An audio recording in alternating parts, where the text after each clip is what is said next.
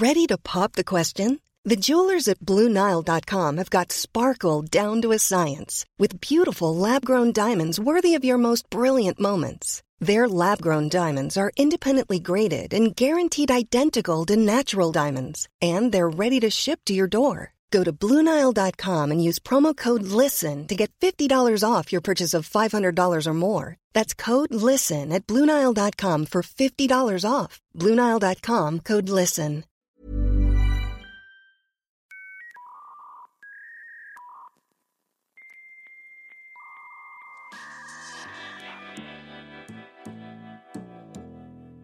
Bienvenido a Gran Invento, tu podcast diario de tecnología y negocios digitales. El día de hoy es un Founders Friday y en esta edición nos acompaña Tania Aristi, que es una empresaria mexicana basada en Madrid. Ella tiene una empresa que se llama Aloha Studio y es una agencia de marketing digital.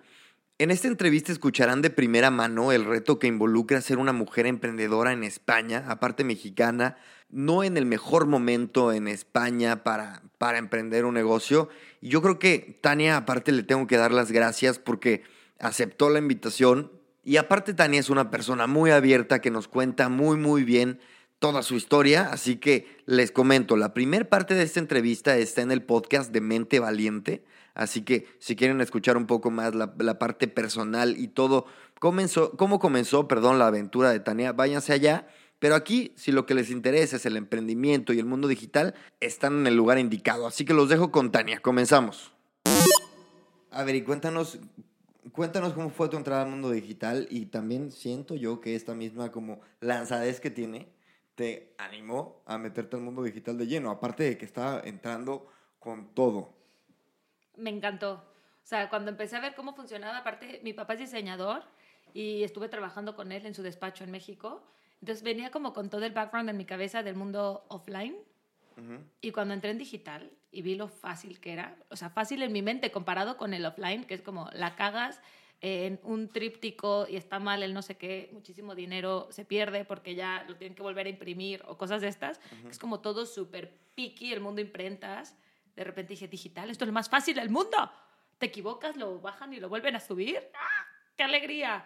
Y me gustó mucho como la inmediatez que tenía y la capacidad de cambio y la interacción, que enseguida sabías si había funcionado o no había funcionado lo que habías hecho. Y cabe mencionar que en, en esas épocas, me imagino el año en el que, del que estamos hablando, era otro, o sea, veías resultados enseguida, o sea, de volada. Hacías algo, un evento, un diseño y los likes llovían. Ahorita tienes que casi eh, entregarle tu alma a Facebook para tener respuesta, ¿no? Totalmente, totalmente. Eso era increíble, yo también, yo, lo, yo también lo viví y me acuerdo que era, era muy emocionante y también, al igual que tú, abrí mi agencia, la mía no tuvo éxito.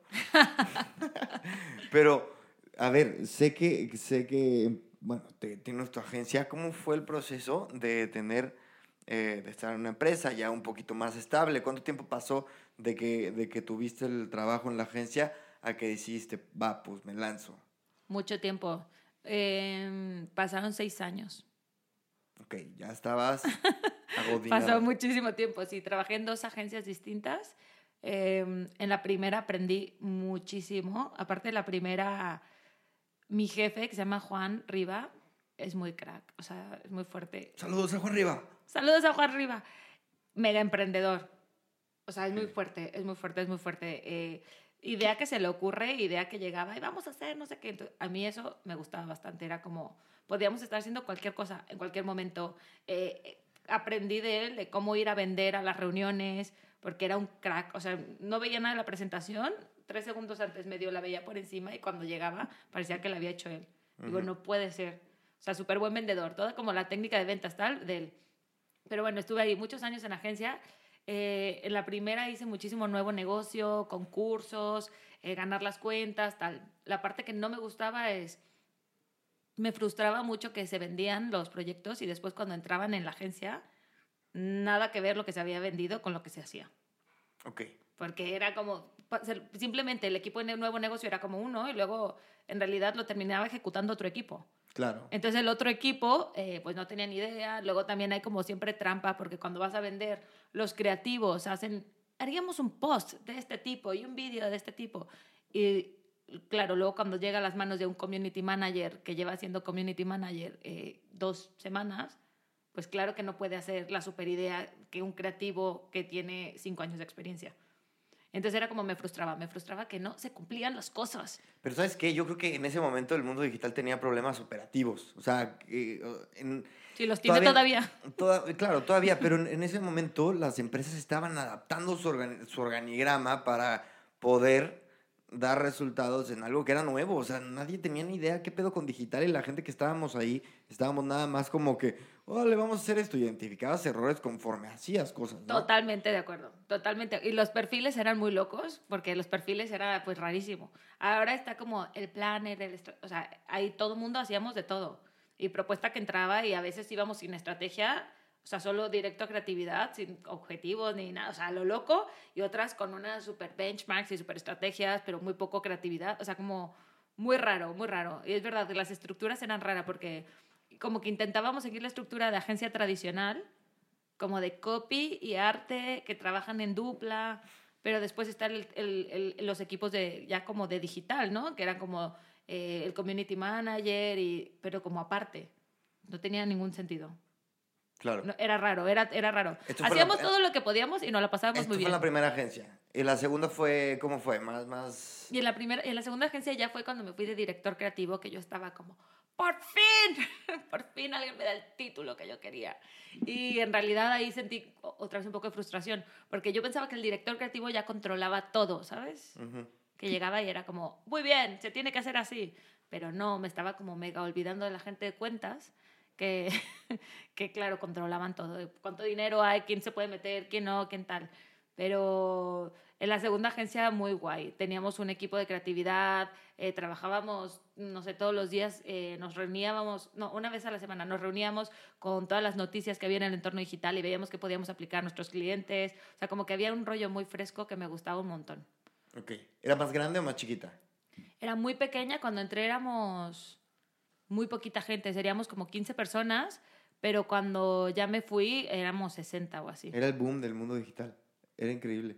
No, es que ellos en particular... Hoy decían- fue después. Eh, Perdón. Pero el boom ha sido todo el rato, ¿no? Cuando boom. ¿Tú crees? Yo creo que antes era un boom más sencillo, como más, va, abro una agencia y van a haber clientes y lo sé vender y van a caer clientes. No sé.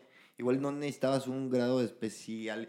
O sea, eso es lo que yo viví en México. Como que no necesitabas igual tener tantos años de experiencia. Ahora es increíble. Yo veo este, ofertas de trabajo que dicen eh, mínimo 7, 8 años en el mundo digital. Y, y yo pienso, güey, yo llevo 8 años o llevo más, pero ¿quién más de los que conozco?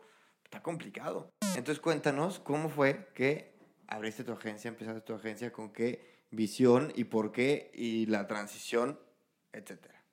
Bueno, pues la situación es que ya estaba en la... Estamos bien ahora, ¿no? Ya estamos bien.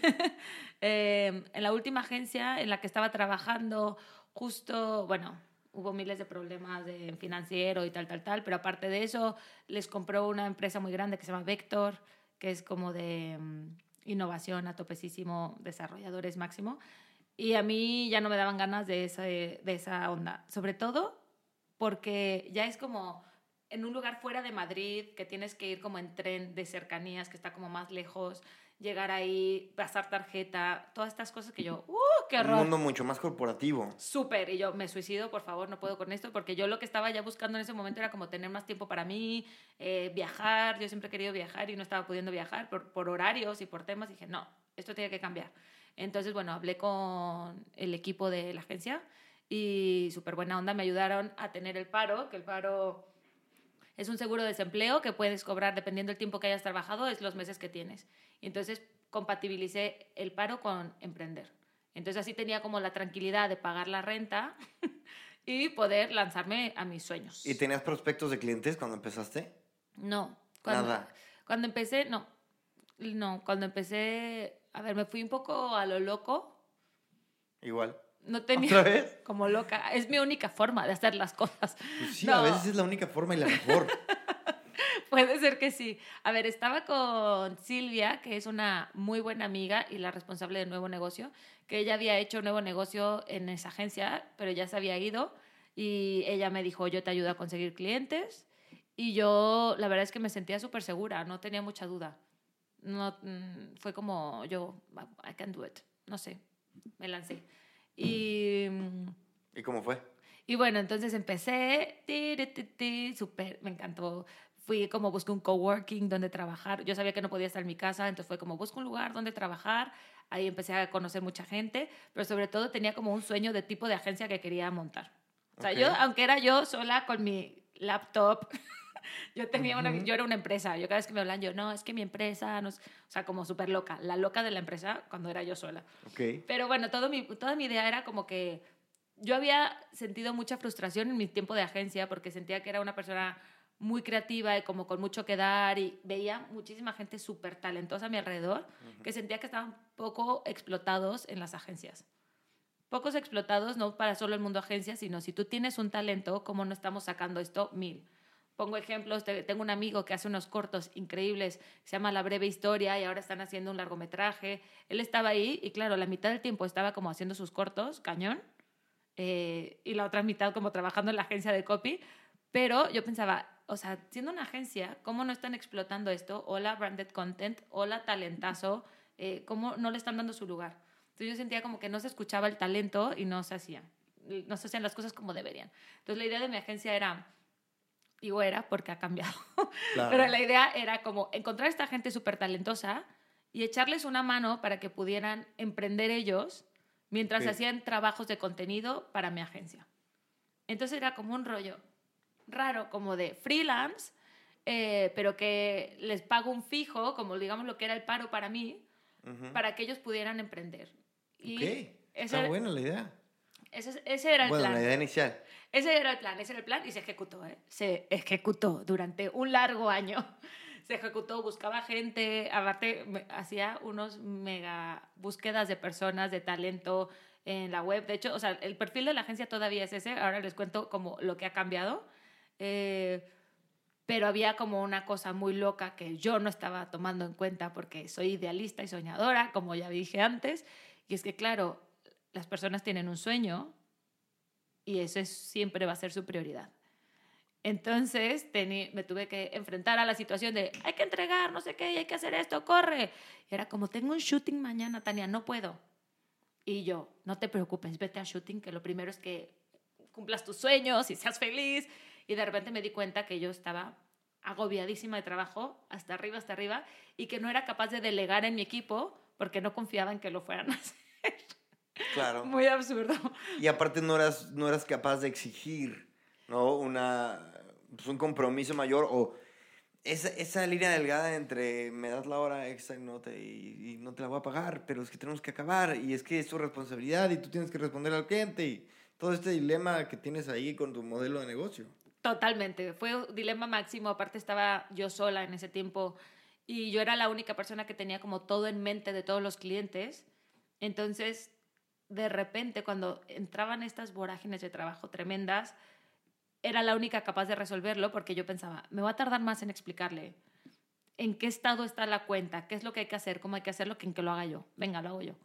Y Mm. como, claro, como yo empecé desde currito, como se dice aquí, desde pues hacer el trabajo más básico hasta como ser jefa, lo podía hacer. Entonces era como, hago yo el video, me da igual. Eh, tomo yo las fotos, me da igual. Hago yo el post, o sea, una locura. Solamente puedo resumir que el primer año de emprendimiento ni siquiera caté los fines de semana. Es como trabajaba, trabajaba y trabajaba y trabajaba. Me acuerdo un día que estaba en la casa, era sábado en la noche, y yo empecé a llorar de lo desesperada que estaba, de la cantidad de trabajo que me quedaba. Lo tenía que entregar al día siguiente y no podía más.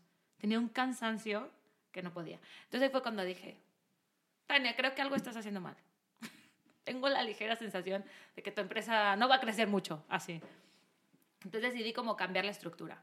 Me di cuenta que necesitaba gente full time, que repartiéramos el trabajo y que estuviéramos remando todos juntos y luego seguir con la parte de la gente con talento y etc, etc, pero ya para tareas muy puntuales. En plan de tú, persona talentosa, que es caso real, ¿no? Eh, trabaja conmigo una chica que se llama Teresa, eh, que es lo máximo, tiene un canal de YouTube que se llama Nailistas y tiene muchísimos seguidores y le va súper bien y ahora tiene un e-commerce, es lo máximo.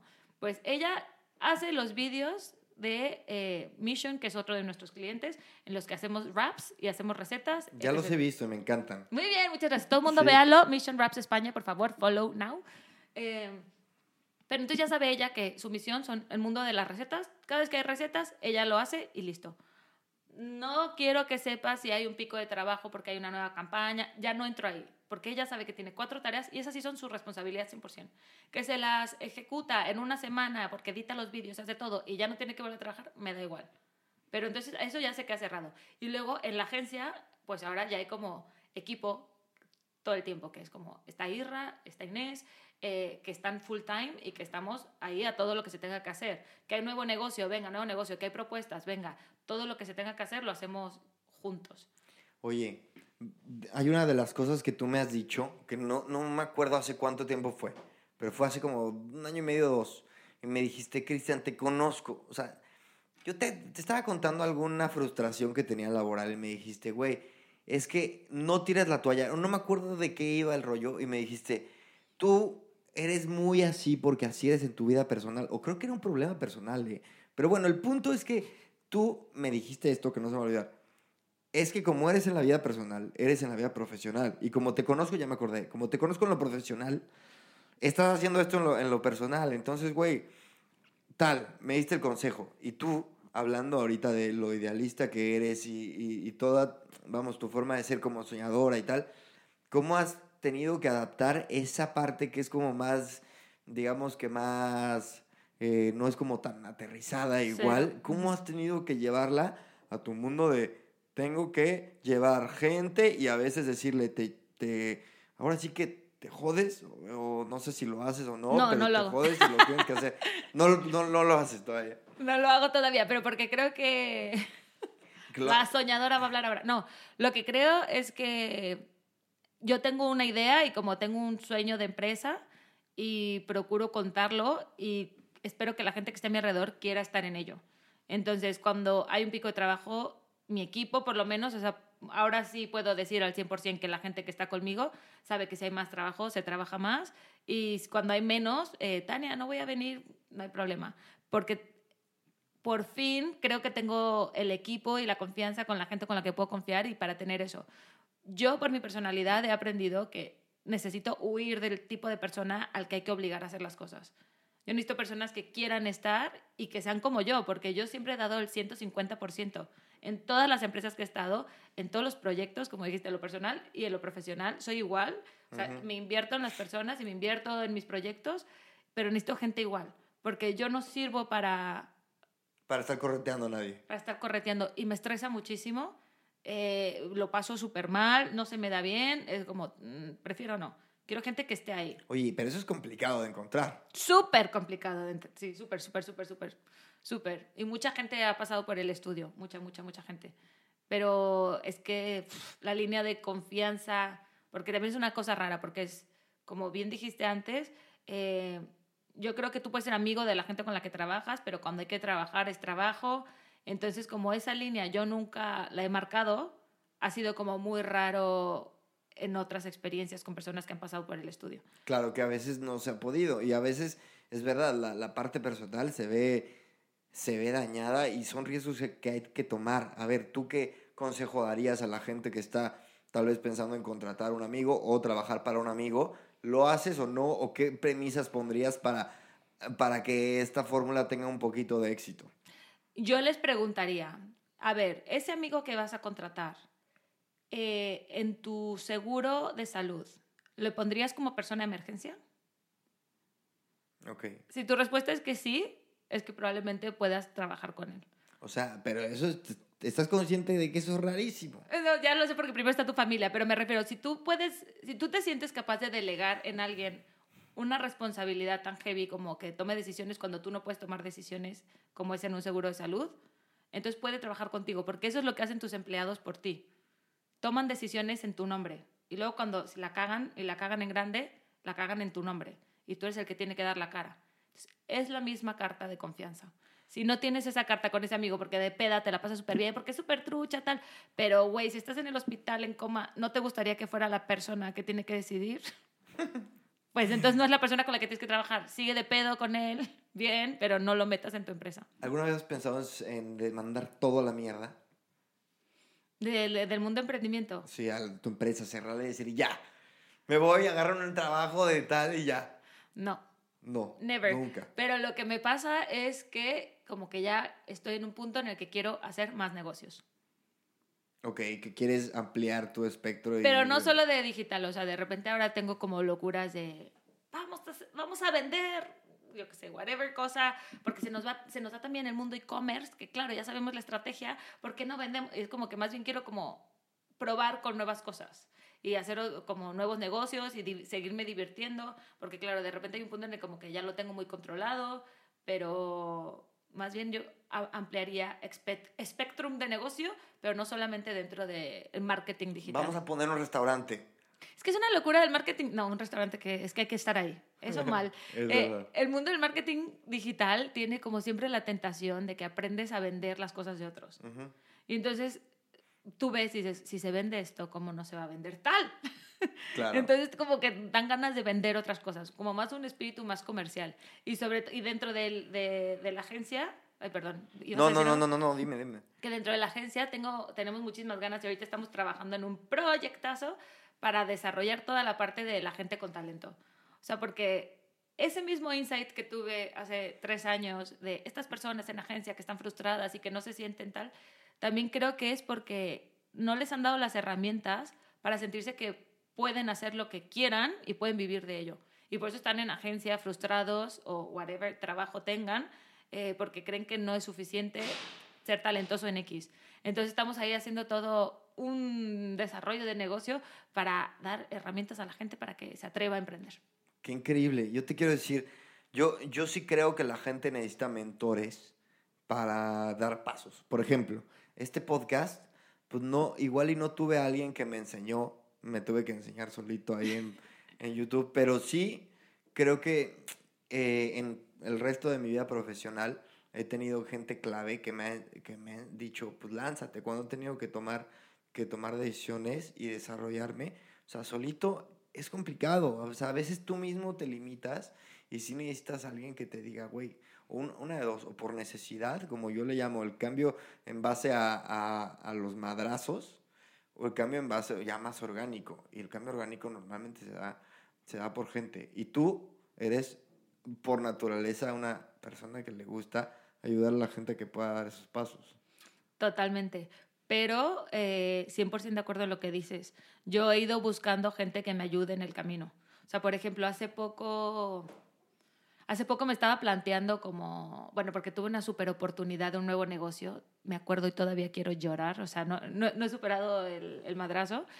Eh, pero el problema, bueno, lo que yo vi como problema de empresa es como que si me lo daban, si lo ganaba, no iba a tener la capacidad de crecer tan rápido. Ok.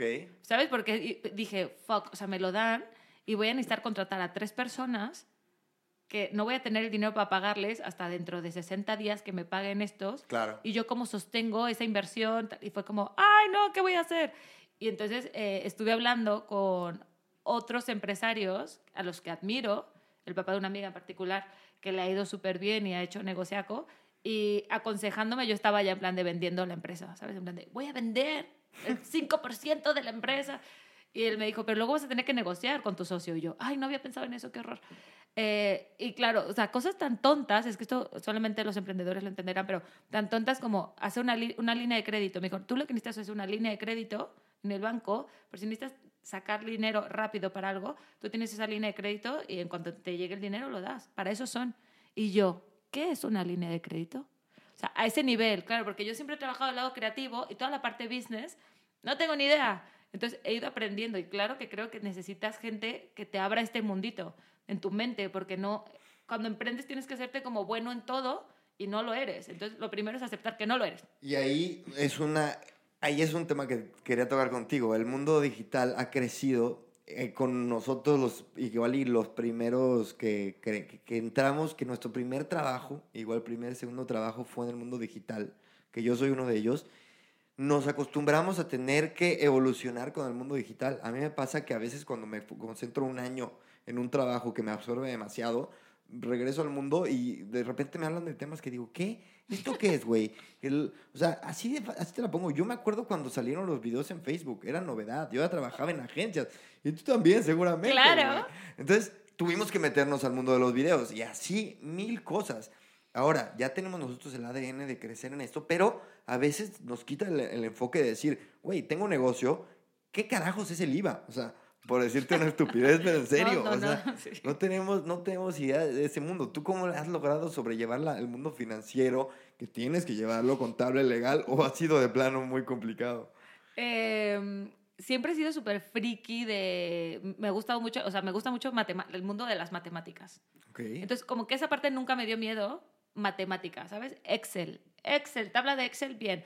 Entonces, creo que es que una tontería porque no, no entiendo de dinero. O sea, cada vez que voy con mis asesores es como, con los gestores, es como, eh, claro, es que el flujo, y yo plan, ¿de, de qué hablas? No entiendo nada. Pero en mis Excels, lo, lo que he logrado es como que siempre fui súper previsora. Exageré, como, como señora, como si tuviera 60 hijos y que les tengo que dar de comer a todos. Y una neurótica. Entonces, he pecado de conservadora económicamente Pero hablando, mejor. pero he ido aprendiendo muy poco a poco como las cosas que tenía que, que, que- que ver. Que luego esto, pequeño paréntesis, me han dicho que es como característica de que los hombres son más lanzados en el mundo de negocios, que les vale madres de vamos a invertir, vamos a hacer, y que las mujeres solemos ser como más eh, conservadoras, precavidas, más claro. precavidas.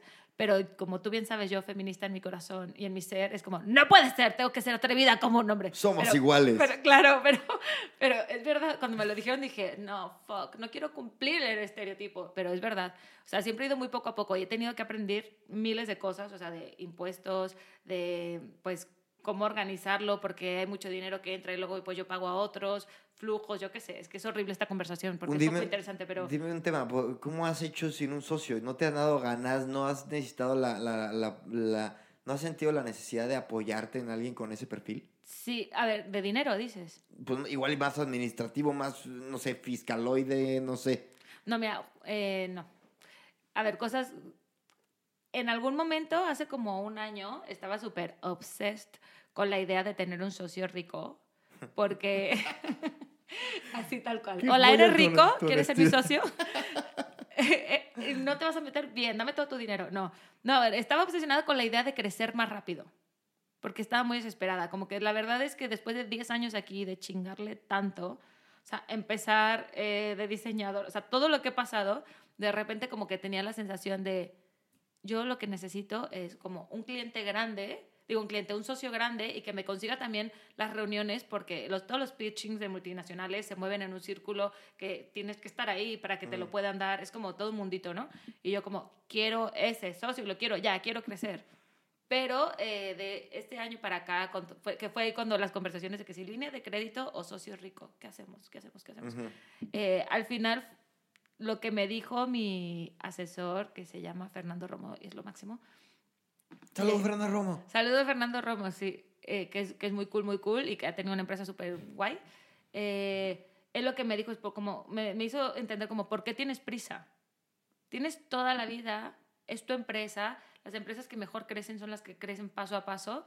No quieres saltarte pasos que tienes que pasar. Con unas finanzas sanas. Claro, poco a poco, disfrútalo. Me dice, ¿sabes cuando entra dinero lo que sigue después? Exigir, exigir, exigir, exigir. Nadie te da su dinero así, lo van a querer de vuelta. Vas a entrar en un círculo que para qué. Mejor llega a ese punto cuando lo tengas en control. Y entonces dije, qué persona tan sabia, la voy a escuchar, porque hay que ir poco a poco. Pero bueno, del mundo socios, lo que sí nos estamos planteando, eh, mi compañero Irra y yo es como que él sí que entré como socio porque es distinto. O sea, yo sin Irra no puedo vivir.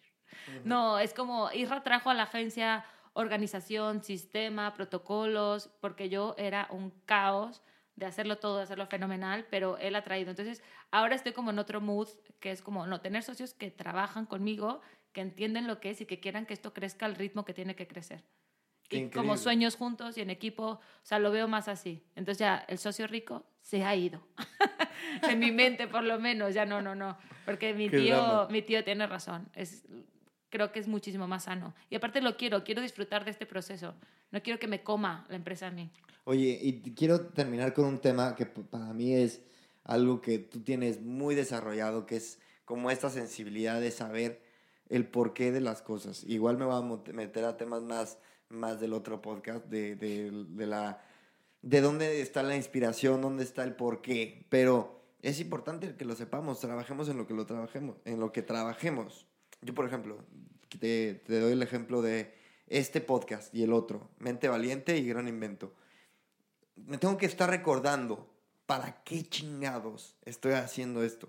Y lo que tengo que recordarme en este caso en los podcasts es que lo hago 100% para compartir, para, vamos, no es por dinero en este caso. Me queda claro que en, tu agencia, si trabajas, un, un- un motivador importante es por dinero. Sí, todo el mundo que escuche este podcast trabajo por dinero. Exacto, pero al mismo muy tiempo... importante, muy importante. Te voy a decir, al mismo tiempo que haces el énfasis, lo haces porque seguramente se te olvida. De repente. No, No, no. Bueno, termina, tu, te- termina No. tu punto y ahora te digo. Quiero que me digas cuál es esa otra parte por lo que haces tu trabajo. Porque amo, vi- uno, amo trabajar. Pero no, lo del dinero solamente va a ser, era, era una broma, evidente. Bueno, no, no era una broma. Trabajo por dinero. Es un guiño, pero muchísima gente cree que porque disfrutes de tu trabajo es indigno cobrarlo, de cierta forma. Digamos, todo el mundo artístico es así. Todo el mundo diseño. Ah, eres diseñadora, hazme un logo. Pero, ay, sí, te la vas a pasar bien. Bueno. ¿Sabes? Hay como todo, hay como en el mundo de, de verdad, el- eh, no sé, yo, mi amigo que hace cortos, ah, pero te gusta. O sea, hay como una cosa no escrita de que si sientes placer por lo que haces, no vas a cobrarlo. Entonces yo soy una reivindicadora constante de hay que cobrar por tu trabajo y hay que cobrar lo que cuesta. No es volverte loco y tal, pero es lo justo. La persona aparte cuando paga, eh, disfruta más de lo que obtiene. Porque yo todo el trabajo que he hecho gratis ha sido trabajo muy mal pagado. O sea, muy mal agradecido, quería decir. Pero ¿sabes qué también creo? Cuando haces tu trabajo y haces lo que te gusta con dignidad, que ahí es Ujú. donde tienes que tener la dignidad, Total. eventualmente el dinero cae. A ver, no, Total. no te estoy diciendo que hacer tu trabajo, pero hacer, hacerlo gratis, gratis, gratis hasta que cae. No. Si mantiene la dignidad es como, güey, no, yo tengo que vivir bien y tengo que tal bien y, y- y hago mi trabajo bien y por lo mismo tengo que tener una remuneración digna, güey. Es lo mismo. Yo eventualmente cuando, este, cuando estos podcasts me lleven, eh, absorban más tiempo y tenga un poquito más de audiencia, buscaré la forma de, de comercializarlo y hacer dinero para seguirlo haciendo bien. Pero Totalmente. No será, digo, no está peleado. Objetivos, muy bien, bien hecho, sí, sí, sí. 100%. Y creo que la parte emocional, de lo que preguntabas antes, ¿no? De como el push en el trabajo, yo creo que es que todo esto es tan como basiquísimo, pero, no, bueno, basiquísimo de, yo creo que todo viene de la inteligencia emocional. De verdad creo que desde muy pequeñitos, si no nos enseñaron a entender por qué nos sentíamos, cómo nos sentíamos en todos, en cada momento, de por qué me estoy enojando con esto, por qué me río con esto, por qué, etc., etc., cómo eres capaz de diferenciar cuando estás trabajando de que trabajas en esto por amor, porque esto sí me gusta, porque esto me hace feliz. Porque creo que mucha gente trabaja porque quiere cobrar. En plan, yo es que tengo que vivir de algo, tengo que vivir de algo. Es que eso no es suficiente. Hay que hacer las cosas porque te hacen feliz, porque es la única forma de ser feliz a los demás. Y es un equilibrio bien complicado, ¿no? Porque, a ver, yo me acuerdo cuando yo era niño, me decían mis papás, tú haz lo que te guste, ¿no? Entonces yo quería ser pinche músico, güey. Yo quería ser escritor. Yo quería siempre hacer cosas que neta estaba complicado, ¿no? Porque también no me, no me metieron esa cosita de piensa en tu futuro, ¿no? Entonces yo siempre me encuentro en el, en el duelo eterno de hacer algo que me vaya bien y que me guste. Como que, y luego cuando me va muy bien, siento que me deja de gustar. Igual, Totalmente. Igual y tengo ahí un issue mental. Todo, eh, me uno a tu Yushu, total. Yo- Bueno, ¿por qué haces tu trabajo fuera, fuera del dinero? ¿Qué te, ¿Qué te mueve? ¿La innovación, la creatividad? Yo sé que tienes un talento particular para todo el, el rollo gráfico y creativo. No, te lo digo en serio. Lo- el- he, sido, he sido cómplice. ¿Pero qué, ¿Pero qué te mueve? Lo que más me mueve, antes me gustaba como todo este mundillo, me hacía muy feliz hacer cosas bonitas, era como, ¡ay, qué video tan bonito! ¡Ay! Ahora mi motivación no está en eso, mi motivación está en eh, ayudar a mis clientes. Es que suena ñoñísimo, pero es verdad. Me encanta la sensación de ayudarles a lograr lo que quieren, porque normalmente llegan y es como, tengo un objetivo, ¿no? Director de marketing es, eh, quiero demostrarle a todos mi- los otros países que en España se hace mejor, vamos a lograr tantos fans, vamos a lograr tal. Me encanta el proceso en el que yo voy poniendo pautas de cómo hacerlo y que cuando las vamos cumpliendo, eh, cuando las vamos haciendo se cumple el objetivo y si así se cumple, me hace como no sé, me hace muy feliz servir, de verdad. Creo que hay una actitud de servicio con mis clientes que me gusta mucho estar con ellos, entenderles. Y esto es como a nivel multinacional, pero luego cuando son pequeñines, eh, por ejemplo, ahora estamos llevando la comunicación de una galería de arte, pues que vienen y nos cuentan sus objetivos. Es que a mí me gustaría tener tantos seguidores, me gustaría que nos mencionaran en tal lugar pues ayudarles a conseguirlo, porque yo ya conozco las herramientas y tengo la experiencia para hacerlo, pues me hace muy feliz esa parte. Oye, y que hayas aceptado esta invitación es, un, es eh, una reafirmación de que te gusta ayudar, porque aunque esto lo hacemos para, para que nos escuchen y para que, que chingón si alguien nos escucha y le sirve, pues la verdad es que es un proyecto en el que yo también necesito de gente como tú que acepte mi invitación y pues me ayude, ¿no? A, echarle la mano también a la gente que nos escuche. Así que mil gracias, Tania. Muchas gracias por estar aquí. gracias a ti. Cristian, me encanta que me hayas invitado. Bueno, seguiremos en contacto y hasta la próxima, hasta el próximo capítulo de Gran Invento. Chao.